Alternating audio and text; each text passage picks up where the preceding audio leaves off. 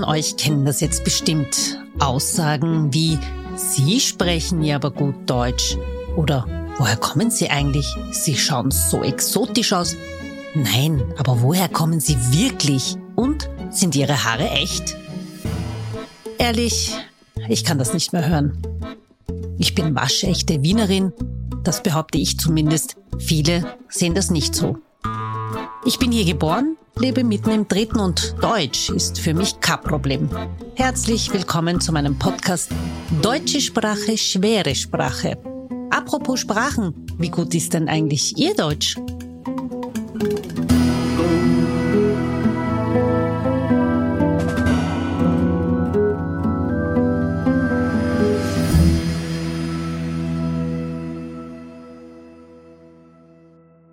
Und in einer neuen Folge von Deutsche Sprache, schwere Sprache begrüße ich Dr. Johannes Klemann, muss aber dazu sagen, ähm, dass wir heute aufgrund eines technischen Defekts, weil der Aufzug nicht funktioniert, in einen anderen Raum gekommen sind. Deswegen kann es ein bisschen hallen. Wie auch immer, ich freue mich sehr auf äh, Dr. Johannes Klemann. Herzlich willkommen. Ja, grüß Gott.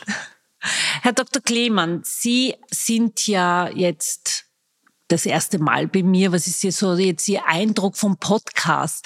Ich darf jetzt, darf ich sagen, wie alt Sie sind? Ja, sicher. Wie alt sind Sie denn? Sagen Sie selber. 90. 90. Also wirklich tolle 90 Jahre alt und Sie sind das erste Mal in so einem Podcast-Studio. Was ist, wie ist Ihr Eindruck? Ja, bin beeindruckt.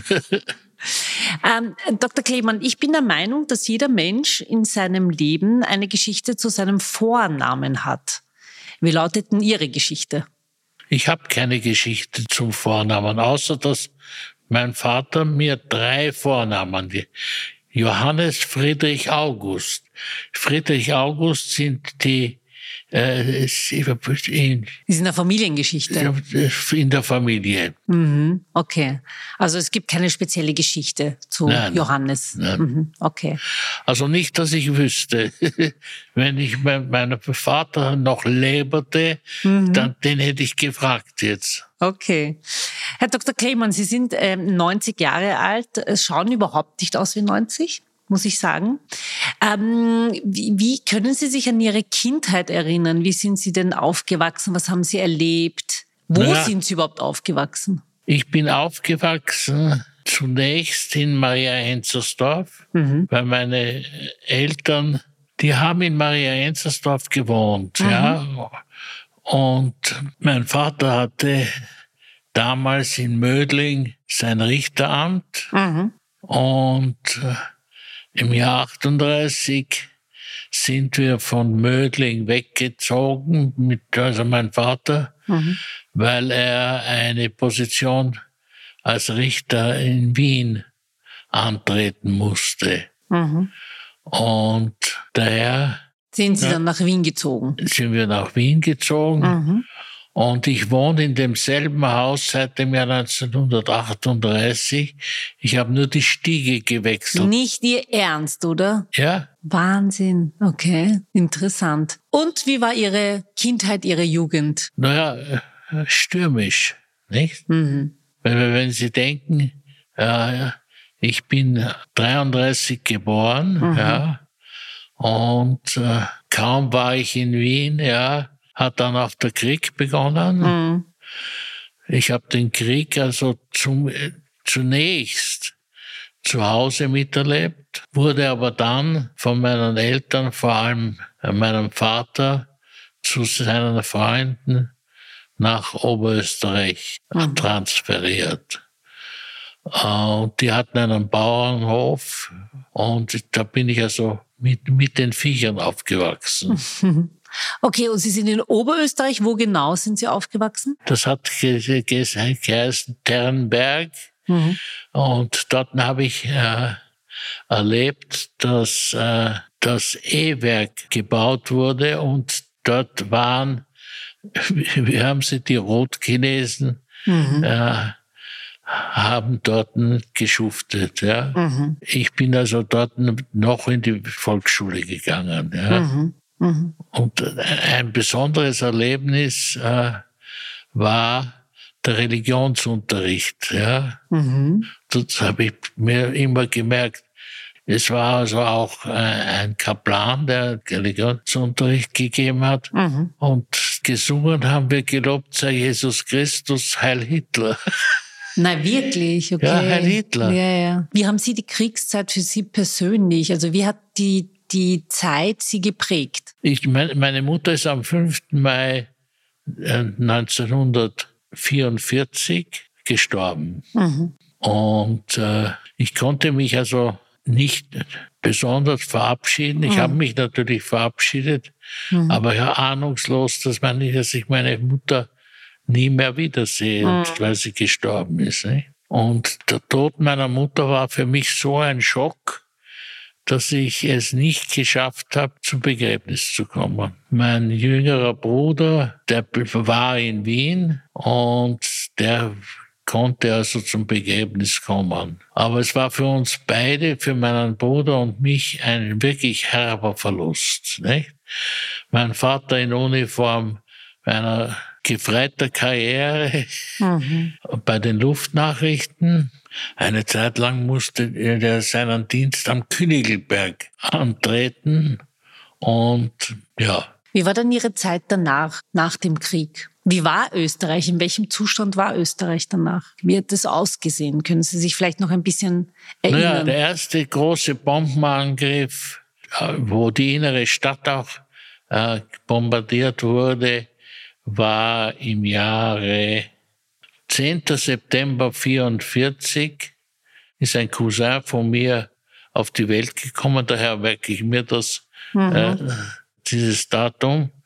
Damals wurden erstmals also auch Häuser bombardiert, die also überhaupt keine Kriegstauglichkeit hatten. Nicht? Und wie war die Zeit danach? Das erste Jahr war ich im Realgymnasium in Steyr und war untergebracht in, im Konvikt sozusagen als äh, die Wohnmöglichkeit.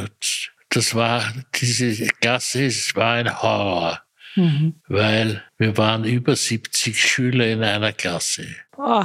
Und das war eine sehr gefährliche Situation, weil da kam man einmal im Jahr dran, mündlich Rede und Antwort zu stehen. Mhm. Schriftlich ist anders, aber wenn man einmal geprüft worden ist und versagt hat, das hat man nie mehr oder kaum mehr aufholen können. Mhm. Mhm. Und danach, wie lange waren Sie denn in Oberösterreich? Wie lange haben Sie dort gelebt? Etwas über ein Jahr. Okay. Mhm. Und dann sind Sie wieder zurück nach Wien gekommen. Ja. Mhm. Und bin in Wien eben ins Gymnasium gegangen, ins akademische Gymnasium. Mhm.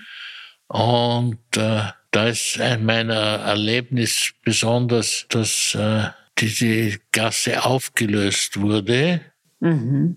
Wir sind dann bis in der letzten Klasse, also in der achten, sind wir übersiedelt in die Kundmann-Gymnasium. Ja, da war ich auch. Wirklich? Ja. In der Kundmann-Gasse im dritten Bezirk. Ja? Ja, genau. Wann, mhm. wann haben Sie maturiert dort? Hm? Ich habe dort nicht maturiert, aber ich war dort. Ich bin dort in die Schule gegangen, aber ich habe nicht dort maturiert. Ich habe in einem anderen Gymnasium maturiert. In welchem?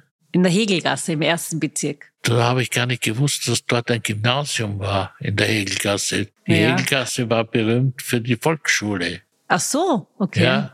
Da gibt's jetzt zwei Gymnasien. Also Sie waren im Kundmann-Gymnasium. Und bei der 80-Jahr-Feier im Kundmann-Gymnasium war mein Urgroßvater, der Anatom Ferdinand Hochstetter, der älteste ehemalige Schüler da war ich sehr stolz, weil ja einen 80-jährigen Urgroßvater hat als Anatom, Professor an der Universität, mhm. Sondern er hatte besondere Aufgaben für, sich unternommen mhm. und hat äh, sich mit der Entwicklung des menschlichen Körpers und so weiter beschäftigt. Mhm. Ja. Mhm.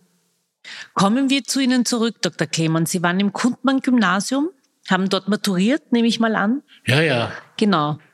Und dann, was haben Sie dann gemacht? Nach dem Gymnasium bin ich ja auf die Universität, an die juridische Fakultät. Mhm. Gleichzeitig auch nominiert worden für die Hochschülerschaft und war damals schon sozusagen, hatte eine Aufgabe im Rahmen der Hochschülerschaft. Mhm. Einerseits hatte ich das Sozialreferat mhm. und das zweite war das Kulturreferat. Mhm. Sie haben das Juridikum quasi verlassen, indem Sie das Schulstudium abgeschlossen haben. Ja, das richtig. Mit, mit der Promotion habe ich die, die Uni verlassen. Nicht? Mit der Promotion, okay. Und wie ging es dann für Sie beruflich weiter? Sind Sie Anwalt geworden? Eben nicht, sondern damalige Generaldirektor und, und Präsident der Industriellen Vereinigung, Generaldirektor der Füslauer. Ähm, wie hat er geheißen? Dr. Franz Josef Meyer-Gundorf. Und der äh, hat gesagt, ich, ich soll das Personalreferat in der Verslauer übernehmen. Mhm.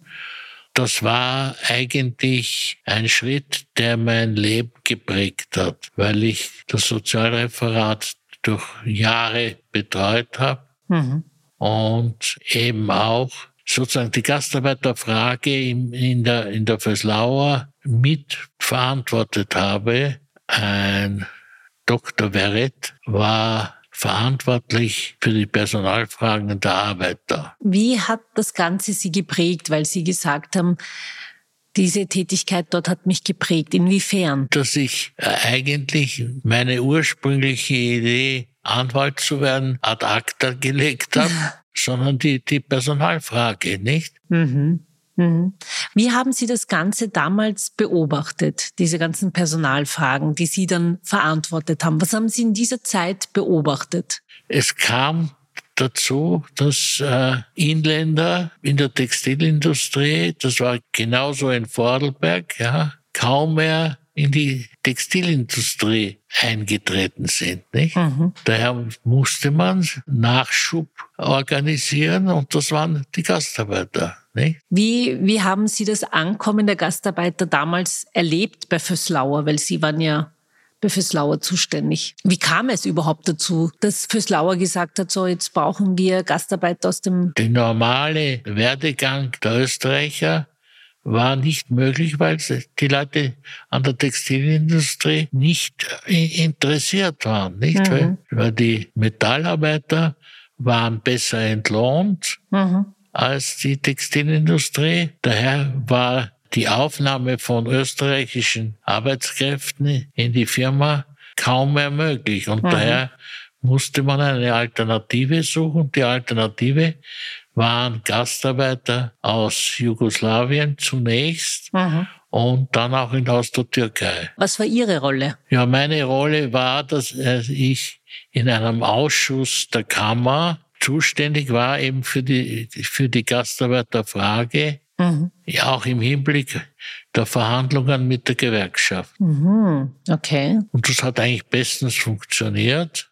Es war ja zunächst ja geplant im Sinne des Rotationsprinzips, dass die Gastarbeiter nur für eine bestimmte Zeit, also begrenzt in Österreich arbeiten und dann wieder in die Heimat zurückgehen. So war das ja geplant. So haben sich manche ausgedacht, aber das hat nicht stattgefunden. Warum? Weil die, Leute kein Interesse hatten, ad hoc wieder nach, nach Jugoslawien zurückzukehren. Mhm. Und was war mit den Unternehmen hier? Wann wollten die, dass die, die Menschen wieder gehen oder wollten die? Nein, wir waren interessiert, dass die jugoslawischen Gastarbeiter bleiben mhm. und wie das, auch das Engpässe gegeben hat, wurde als zweite Linie wurden Türken beschäftigt. Die wurden mit einem türkischen Autobus kamen die in Österreich an. Die Geschichte kommt mir sehr bekannt vor. ja. Aha, okay. Und wie hat sich das danach entwickelt? Ich meine, weil Sie gesagt haben, es wollten die Inländer eben in der Textilindustrie nicht arbeiten oder sie haben sich das halt äh, nicht vorstellen können. Wie hat sich das danach entwickelt? Jetzt haben wir die Gastarbeiter gehabt die haben dann halt gearbeitet, die Unternehmen waren zufrieden. Aber was waren mit den Inländern? Der Anteil der Inländer in der Textilindustrie, diese Quote hat sich reduziert, nicht? Und die Gastarbeiter wurden, das war sehr unterschiedlich. nachdem wir in drei Schichten gearbeitet haben, ja, waren die Gastarbeiter, sowohl die Jugoslawen, aber ganz speziell die Türken, nur in der dritten Schicht gearbeitet, das heißt in der Nachtschicht. Warum? Ja, ja weil in, die Textilindustrie war eine Industrie der Frauen mhm. ja, und die durften aber in der Nacht nicht arbeiten. Mhm. Mhm. Und daher war man gezwungen, eben eine dritte Schicht aufzubauen Mhm. Wie war das eigentlich? Hat man dann nicht gesagt, okay, wir haben jetzt die Gastarbeiter lange angestellt und jetzt ähm, können die wieder äh, zurück nach Hause. Jetzt haben wir unsere inländischen Bürger, die können jetzt auch arbeiten. Das ist eine Illusion, bitte. Warum? Dass wir die Inländer wieder da haben. Die Inländer, die haben, sind in andere, in andere Branchen übersiedelt, vor allem in besser verdienende Branchen auch, nicht? Mhm. Wie war es denn eigentlich damals mit der Integration? Nachdem es offensichtlich war, dass die Gastarbeiter in Österreich bleiben, hat man sich nicht um die Integration bemüht? Also Deutschkurse. Deutschkurse, ja. Mhm. Gab es die damals? Ja, ja. Mhm. Wo? Nur in der Firma. Ah, in der Firma, okay. Wer hat die unterrichtet? Also wer war die, waren die Lehrer? Ja, engagierte äh, Lehrer, nicht? Mhm, mhm. Okay. Also man hat sich schon bemüht, zumindest Deutschkurse ja, anzubieten. Ja, vor allem deswegen, weil damit äh, sozusagen die Kommunikation in der Firma verbessert werden konnte. Mhm. Mhm. Wie war denn eigentlich die, die Verbindung von den Gastarbeitern zu den Vorgesetzten? Was haben Sie beobachtet? Der Vorgesetzte der Arbeiter war ein Meister, nicht? Mhm. Und äh, ja, das hat im Großen und Ganzen bestens funktioniert, nicht? Also man war schon zufrieden mit den Arbeitern. Ja, ja, ja. Mhm. Wobei hochinteressant war die unterschiedliche Mentalität, ja wenn es ein, eine Hauruck-Arbeit war, mhm. mit auch Überstunden etc., waren die Jugoslawen besser. Die Türken waren äh, sehr gute äh, Arbeitskräfte mhm. mit einem gleichartigen gleichbleibenden Standard. Ja, das war in der Nacht sehr gut, weil in der Nacht zu arbeiten ist nicht ganz einfach. Mhm. Ich war selber, mich ist in beiden Werken in Fürslau und in Möllersdorf äh, einmal in der Nacht bin ich in der Firma geblieben, mhm. um zu sehen, wie das funktioniert. Da waren die Türken hervorragend, weil sie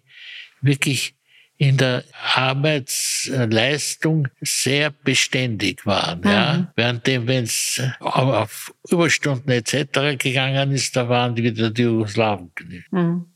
Wo haben diese Menschen gewohnt? Die Menschen haben gewohnt entweder in einem Heim oder in den frei werdenden Arbeiterwohnungen, die es äh, schon seit Jahrzehnten gegeben hat. Wie war eigentlich die Entlohnung damals? Man hört ja so viele Geschichten, ja, wenn man so ein bisschen liest und sich ein bisschen erkundigt. Ja, also die Entlohnung war der Branche entsprechend. Mhm. Also gab es keine Arbeitgeber, die unter dem Kollektivvertrag Nein, das nicht. Das hätte die Gewerkschaft und die Betriebsräte nie mhm. toleriert, nicht? Die haben nicht mitbekommen, dass es irgendwie anders abgelaufen ist. Es hat sicher hin und wieder Situationen gegeben, wo die Leute äh, nicht wollten, aber im Prinzip waren die Kollektivverträge und äh, die Anwendung in den einzelnen Betrieben Wie hat sich eigentlich die Lage der, der Gastarbeiter danach entwickelt? Wie lange waren die in diesen Unternehmen angestellt? Kommt darauf an, wie lange sie geblieben sind. Aha, okay.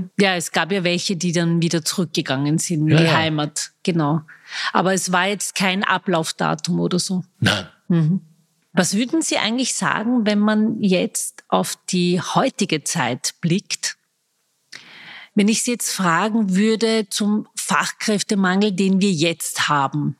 Welche Parallelen gibt es zwischen früher, zwischen der ersten Gastarbeitergeneration und der jetzigen? Wo sehen Sie Parallelen? Ich glaube, die Frage der Gastarbeiterbeschäftigung jetzt ist nur in Branchen geblieben, die äh, ordentliche Löhne zahlen, nicht? Mhm. Und, und, die Löhne der, der Textilindustrie waren wirklich weniger als in der Metallindustrie. Ich bin so weit lang schon weg aus der Branche, ob es einen Anteil ausländischer Arbeitskräfte überhaupt noch gibt.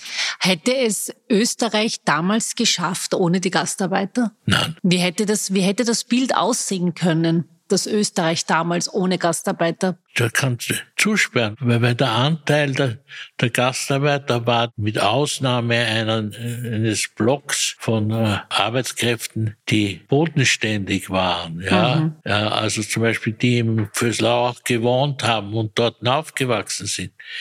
Ja, mehr ist nicht entstanden, nicht? Mhm. Wenn man heute sagt, wir brauchen eben neue Gastarbeiter, ja, das ist jetzt die Rede. Da gab es ja auch ein Interview mit dem FPÖ-Chef Herbert Kickel, der gesagt hat, die Menschen sollen kommen, aber auf eine bestimmte Zeit und dann wieder gehen.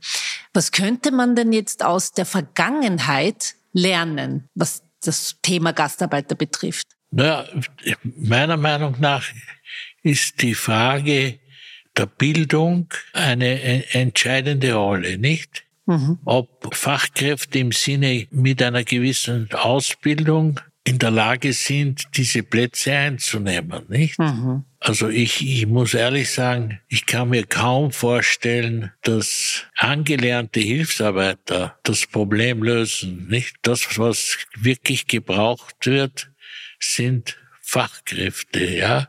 Also ehemalige Lehrlinge, die dann zu Fachkräften werden. Ich glaube ja, das ist etwas, was man sicher mitnehmen kann aus der Vergangenheit und was man sicher besser umsetzen kann im Gegensatz zu damals. Aber wenn wir jetzt herkommen aus den ganzen anderen Gegebenheiten, wie eben, äh, sei es jetzt die Sprache, sei es jetzt das Kulturelle, was könnte man, was könnte man noch unter Anführungszeichen, sage ich jetzt einmal, besser machen im Gegensatz zu früher? Ja, ich, ich habe den Eindruck, dass die Frage der Ausbildung und die Dringlichkeit, gebildete Arbeitskräfte einstellen zu können, verbesserungsfähig ist. Mhm. Mhm. Welche Menschen sollten denn heutzutage kommen nach Österreich? Wie sollte das neue Bild der Gastarbeiter denn ausschauen, Ihrer Meinung nach? Ich weiß jetzt nicht, was Sie meinen. Naja, wenn wir das jetzt vergleichen, früher kamen zum Beispiel jetzt nur äh, größtenteils Männer, was man so mitbekommen hat, um die Arbeiten zu erledigen, um die, in diesen Branchen zu arbeiten. Aber jetzt sieht das Bild ja ganz anders aus. Wir brauchen nicht nur in der Pflege, sondern auch in der Gastronomie, also fast in allen Bereichen brauchen wir eigentlich ähm, Fachkräfte. Ja, aber in der, in der Gastronomie ist es leider auch so, dass die Löhne und Gehälter eben nicht attraktiv sind, zum Teil, nicht? Mhm. Genau das ist auch ein Grund, weshalb ja auch viele, die in Österreich leben, auch nicht wirklich arbeiten wollen, weil eben die Gehälter zu niedrig sind. Ja. Gut, aber ich, ich, muss ehrlich sagen, äh, ich bin also nicht mehr wirklich im aktiven Berufsleben. Ja, ja. ja. Aber ja, Sie sind ja lange schon weg aus dieser ganzen Umgebung, ähm, was Sie früher gemacht haben. Aber vielleicht gibt's ja noch so ein paar Anekdoten, die Sie uns gerne vielleicht noch erzählen würden, weil Ihre Geschichten sind ja wirklich sehr wertvoll.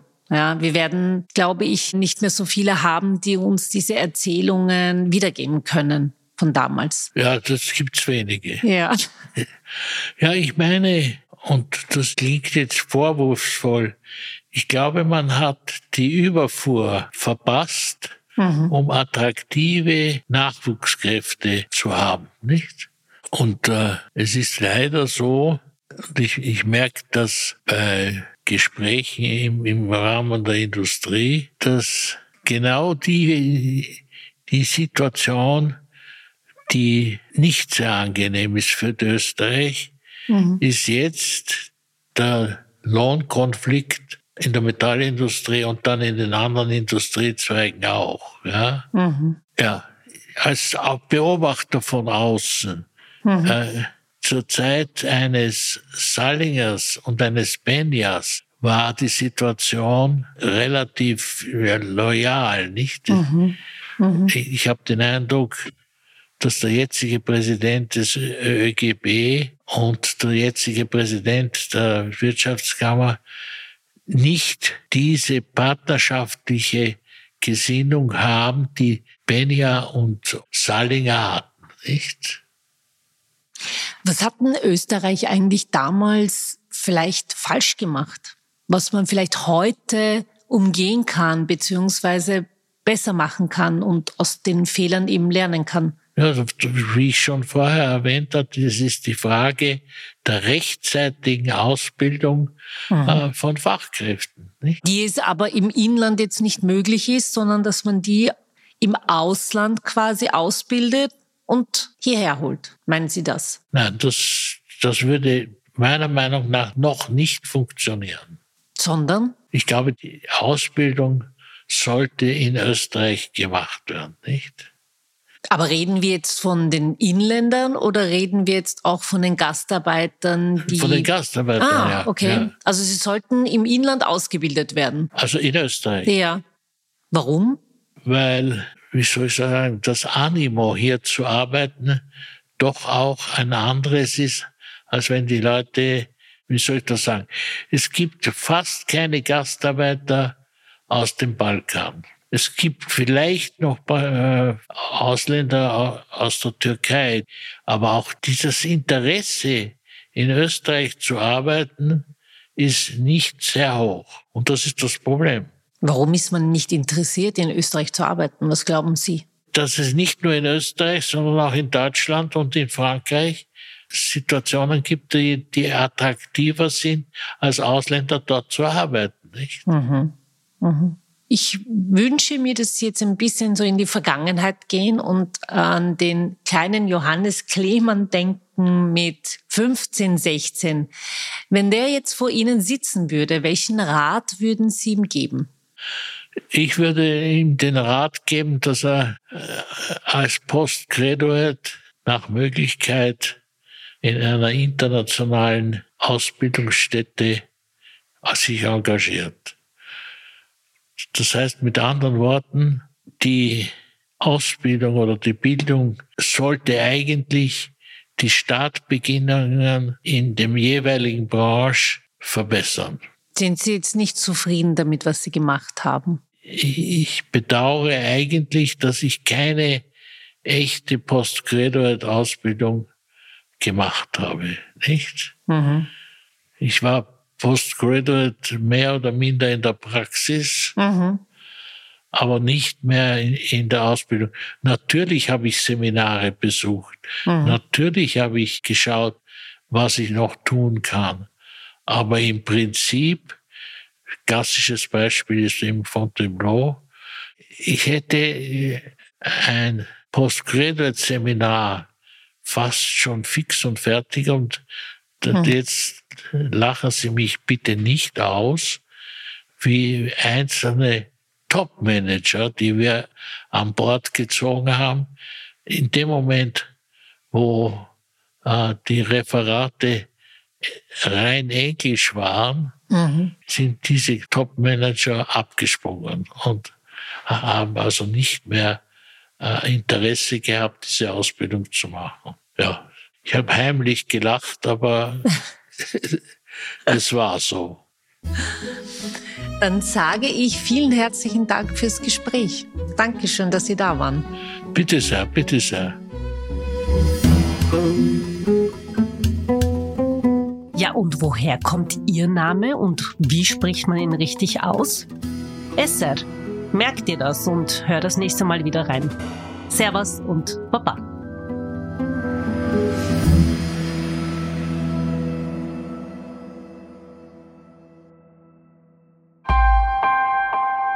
Missing Link